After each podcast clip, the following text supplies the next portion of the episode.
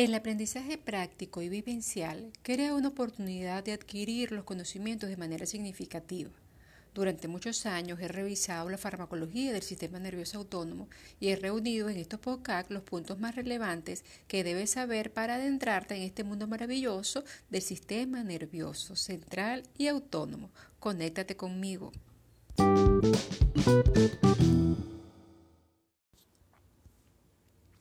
El sistema nervioso central nos conecta con el mundo nos hace reaccionar y actuar de una manera particular y específica.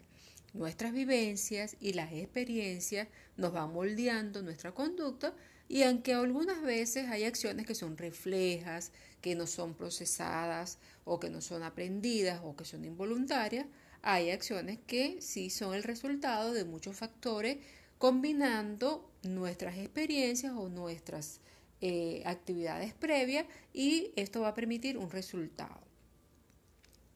Dentro de esa división grandísima del sistema nervioso central podemos considerar aparte el sistema nervioso autónomo,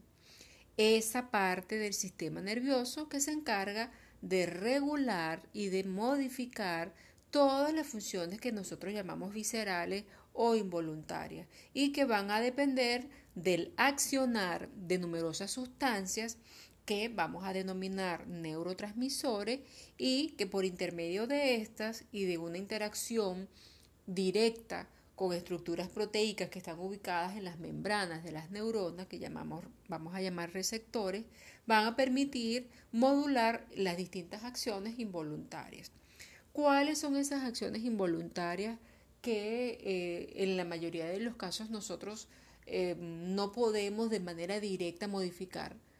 la presión arterial, las alteraciones en lo que es la frecuencia cardíaca, los cambios en el diámetro pupilar, lo que es la sudoración, la mm, secreción de algunas glándulas, la actividad gastrointestinal, entre otros.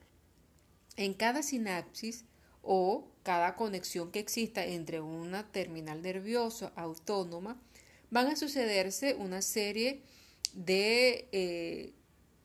liberaciones de neurotransmisores que se suceden en, fracciones de milisegundos y esto va a permitir una cascada de eventos que van a resultar en la mayoría de los casos en una respuesta que puede ser de lucha o de huida. Esa típica acción primitiva que hemos estudiado desde hace mucho tiempo eh, y que bueno nos permite adentrarnos en ese mundo del sistema nervioso autónomo eh, muy típico del, del ser humano que nos muestra un abanico de reacciones y de posibilidades ante una situación específica de estrés que puede no necesariamente eh, significa un estrés para todos. Eh, influye muchísimo las experiencias pasadas, las acciones anteriores que han permitido una descarga de estos neurotransmisores y que va a dejar en nuestro cerebro como un sello, como, como una impronta, pues que en eventos sucesivos pues vamos a, a reaccionar de una manera particular.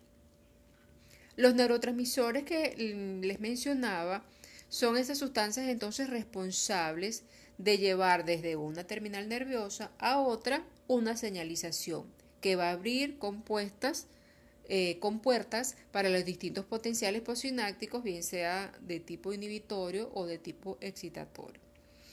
En el sistema nervioso autónomo, estos neurotransmisores,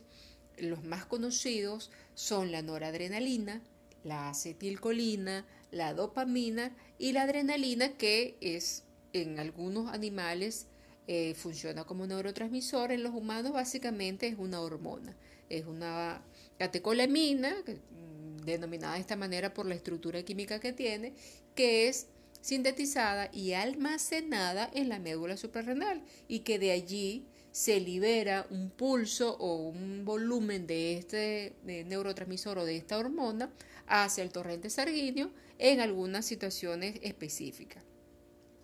Cada uno de estos neurotransmisores va a ser sintetizado y liberado por una neurona específica. Esto nos permite clasificar al sistema nervioso autónomo en dos grupos. o dividirlo eh, de manera eh, didáctica en sistema nervioso simpático y el sistema nervioso parasimpático. Obviamente, este es un sistema interconectado que desde el punto de vista fisiológico muchas veces se complementan, pero para los fines académicos y didácticos, pues nosotros los estudiamos por separado. Cada uno de ellos, el simpático y el parasimpático, va a estar representados por un neurotransmisor específico y por unas estructuras moleculares o unos receptores específicos que le va a dar una connotación diferente a cada uno de los sistemas. En la medida que vayamos revisando, vamos a ir descubriendo progresivamente cada uno de ellos y cómo funciona. Empecemos, por ejemplo, hoy mencionando la adrenalina, que en los humanos, como les comenté anteriormente, es una hormona que se va a encargar de mediar muchas acciones que se pueden resumir, por ejemplo, en permitir una dilatación de la pupila, en favorecer la dilatación de los bronquios, facilitando el proceso respiratorio, aumentando la actividad cardiovascular, bien sea aumentando la presión arterial, acelerando lo que es la actividad cardíaca, es, el responsable de ese golpecito que sentimos cuando hay un susto que nos permite pues eh, sentir ese eh, corazón acelerado, favorece eh, el aumento de la circulación sanguínea hacia los músculos y esto en general podemos decir que nos prepara para actuar, bien sea enfrentarnos a la situación, al evento estresante o a la situación en particular, o nos permite huir y ponernos en resguardo. De manera que la adrenalina es una aliada de nuestra supervivencia, nos pone en alerta cuando nosotros lo necesitamos y prepara nuestro organismo para una situación eh, de huida o de enfrentar la experiencia traumática que estamos viviendo. Por lo tanto, es un elemento indispensable en nuestra supervivencia, es un elemento indispensable que nos va a permitir, si bien es cierto, va a generar una serie de, de, sintomatologías y de eventos particulares, pero que nos va a preparar para esa situación. Cuando nosotros entendemos lo que hace la activación del sistema nervioso autónomo, bien sea la parte simpática o la parte parasimpática, y lo logramos identificar en nosotros y lo logramos identificar eh, específicamente o reconocerlos en nosotros mismos, mm, nos va a permitir grabar toda esa información de manera significativa, de manera vivencial y nosotros a través de ciertos ejercicios que vamos a hacer eh, tratando de emular una respuesta simpática, vamos a poder experimentar que eh, o eh, simular un hecho que puede despertarnos una descarga de adrenalina y facilitar entonces el aprendizaje a través de la, del autoconocimiento. Cuando yo aprendo a identificar en mí misma la activación del sistema nervioso autónomo, es mucho más fácil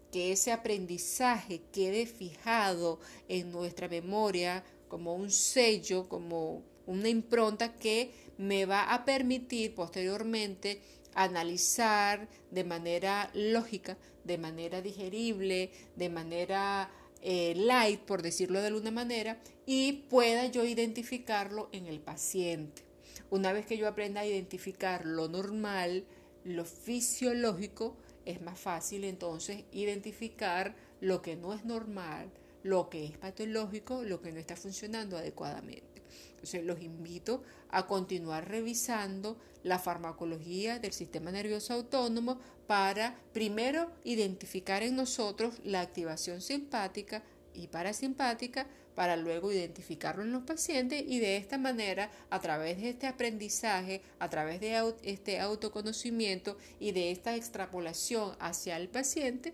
podamos fijar los conocimientos de manera efectiva y significativa.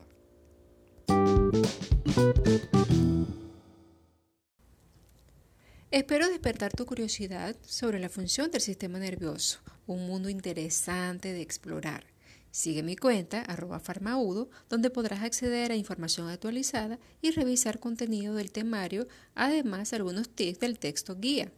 No dudes en compartir la información e interactuar por DM para la resolución de los distintos casos que te presento. Recuerda seguir el aprendizaje vivencial.